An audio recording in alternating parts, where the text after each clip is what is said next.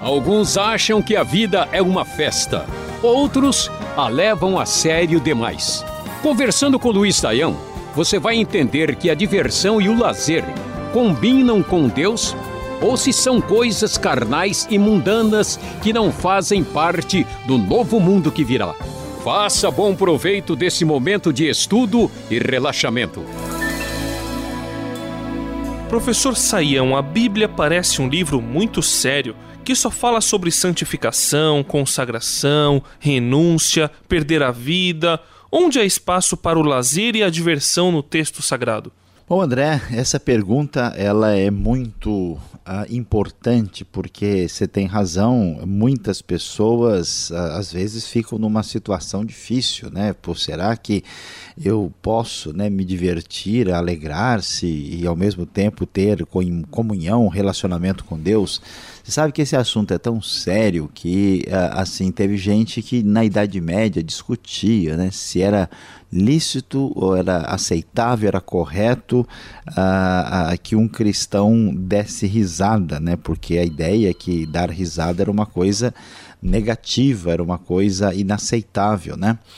Uh, e o que, que acontece? É, a discussão chegava ao ponto de dizer: olha, a Bíblia não fala que Jesus riu né, nenhuma vez, então se ele não riu, né, quem somos nós para rir? E assim a, a, coisa caminhava nessa direção. Mas vamos lá, né?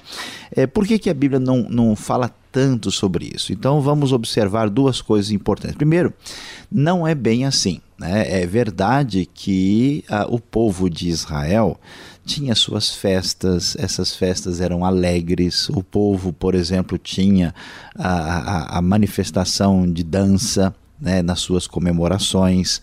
É, eles, por exemplo, bebiam vinho, é, que era um costume, é o costume de todo o Mediterrâneo. Ah, e a gente sabe que as crianças brincavam, foram encontrados brinquedos que as crianças tinham antigos pela arqueologia e eles tinham uma vida comum, né? E festas da colheita, festas é, que existiam na antiguidade eram festas é, muito alegres. Tanto é que Jesus foi criticado né, porque é, ele foi chamado de comilão e beberrão, né, por estar presente exatamente nesses momentos de alegria. Agora, o texto bíblico não vai entrar em detalhes sobre isso, às vezes ele apenas menciona né, de passagem o que está acontecendo, porque ah, o texto não tem esse objetivo. Ele também não vai dar aula de culinária para gente. Né? Ele não vai entrar ah, em detalhes sobre como construir ah, uma casa, né? porque não é o objetivo do texto. Então, como o texto está mencionando detalhes importantes ligados à história, à ação de Deus, ele não gasta atenção a, a isso, mas entendendo que a diversão, o prazer, a satisfação é algo que é, é, faz parte normalmente da própria eh, Bíblia.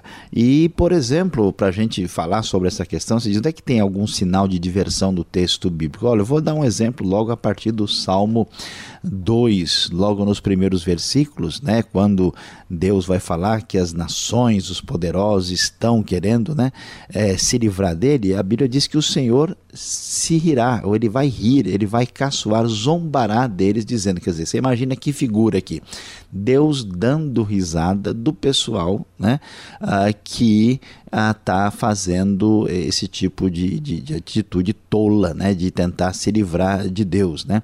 A Bíblia fala de Deus lá no Salmo que ele criou uh, o, o, Leviatã né, para com ele brincar, ou colocou no mar né, de uma maneira assim, parecendo que o, o Leviatã é, sei lá, um patinho de borracha de uma grande banheira que Deus conhece conhece, né? Então, o texto bíblico, por si só, ele é alegre, divertido, ele tem ironia, né? Você lê certos textos assim, maneira como Paulo fala. Ah, então, é isso. O que não é aceitável, a gente pode depois discutir isso com mais atenção, é a diversão associada ao mal e ao pecado. Aí a coisa realmente complica porque o ser humano acaba ah, tendo prazer naquilo que ele não deveria. E aí sim nós vamos ver que não tem fundamento na Escritura. Pois é, professor, eu acho que a gente precisa mesmo de um equilíbrio e o Cícero de Goiás quer explicações sobre um texto que, de acordo com ele, prova a seriedade da Bíblia. Provérbios 26, 18 e 19. Olha isso. Como o louco que atira brasas e flechas mortais, assim é o homem que engana o seu próximo e diz: Eu estava só brincando, de acordo com a nova versão internacional. Parece, de acordo com esse texto, que Deus não está muito para brincadeira, professor. Ah, vamos lá, André, vamos tentar entender esse negócio aqui direitinho, né? Porque é, é como a gente diz, né? É brincadeira, né? O pessoal muitas vezes é, é, lê o texto e acaba entendendo aquilo que o texto não está querendo dizer. Então veja bem, o texto não está dizendo que a gente não pode ou não deve fazer nenhuma brincadeira. Uh, não há nenhuma sugestão nessa direção, como se o rir fosse associado ao mal. O que o texto eh, de Provérbios 26, 18 e 19 está dizendo é algo realmente muito sério. O que, que acontece? Né? Uh, eu uh, quero enganar uma pessoa eu quero agir de má fé, né? Então vamos supor que eu vou lá e vou fazer um negócio e eu tenho que comprar um carro de alguém e o carro custou uh, ah, 50 mil reais. Eu vou preencher o cheque, né? E aí eu dou um cheque de 5 mil, que é parecido, a pessoa na pressa vai lá, põe o cheque no bolso, não olha direito e tal. Aí daqui a pouco o sujeito diz: Peraí, peraí, mas você me deu cheque aqui de, de, de 5 mil? Não, não, mas eu dei certo. Peraí, quando eu sou pego no flagrante não tem jeito de resolver, fala: Não, isso é brincadeira, imagina. Eu fiz isso só para ver se você está com atenção, se você está, né, de fato ligado no movimento aí. Imagina que eu ia fazer uma coisa dessa, entendeu? Então aí, quando alguém engana o outro e tenta levar vantagem e na hora de acertar a situação, quando a pessoa é pega no flagrante, aí a pessoa então diz: "Não, eu fiz isso por brincadeira". Então a gente faz uma coisa séria, é, que realmente problemática, perigosa, negativa, em vez de assumir o erro e se arrepender, pedir desculpa, a pessoa sai com uma evasiva dizendo que estava só brincando. Nesse caso, de fato, aí sim a gente pode dizer que o Cícero tem razão. Deus não está para brincadeira, porque esse tipo de atitude é para lá de brincadeira de mau gosto. A Paola, do Rio Grande do Sul, quer saber qual é o lazer que deve ser considerado verdadeiramente bíblico e cristão. Tá certo que nós vamos falar mais sobre isso durante a sequência dessa série, mas só para dar um gostinho, onde encontramos um padrão bíblico para a diversão, professor? O que acontece, André, pensando sobre uh, essa questão, nós mencionamos já né, sobre a questão da alegria, do prazer, da diversão como sendo uma coisa normal, fazendo parte da vida.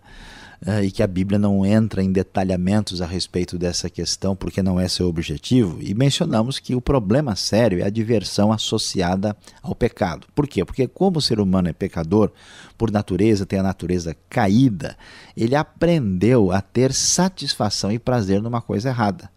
Né? Então, uh, você deveria ter satisfação e alegria em coisas boas, mas o sujeito vai lá, uh, arrebenta a cara no chão, se machuca, sério. Então, o sujeito, em vez de sentir dó e de ajudar a pessoa, fica dando risada e se divertindo à custa daquilo. Então, uh, várias vezes, né, nós vemos vários exemplos em que o homem se diverte com aquilo que não é bom por causa do pecado. Então, nesse sentido, tudo que envolver algo contra a vontade de Deus deve ser rejeitado. E o padrão para diversão e para a vida cristã é aquilo que Colossenses 3 vai nos dizer, né? Tudo que é bom, tudo que é honesto, tudo que é adequado, se há alguma coisa boa nisso, voltem para ela o pensamento. Então, esse essa direção precisa ser considerada. Então, veja lá, eu vou fazer alguma coisa, vou me divertir, vou ver um filme, eu vou praticar um esporte, eu vou nadar, eu vou passear. Então, isso está produzindo alguma coisa boa? Está sendo edificação? Está sendo um lazer saudável? Está prejudicando a mim? Está prejudicando outra pessoa? Está trazendo problemas? Então, tudo que eu né? Não dá para a gente ter uma regrinha. A Bíblia não tem um texto assim, olha, uh, divirta-se só uma hora e meia. Né? Não tem esse tipo de parâmetro, porque é necessário bom senso, consciência e atenção. Qualquer coisa tudo que a gente faz deve ser feito para a glória de Deus e para o benefício do próximo e de nós mesmos, inclusive a diversão. E esse é o parâmetro que devemos considerar na atitude nossa no dia a dia. Este foi o programa Conversando com Luiz Saião. Produção e apresentação André Castilho e Luiz Saião. Locução Beltrão. Realização Transmundial. Envie você também suas perguntas para conversando@transmundial.com.br ou escreva para a Caixa Postal 18.113, CEP 04626-970 São Paulo, capital. E até o próximo programa.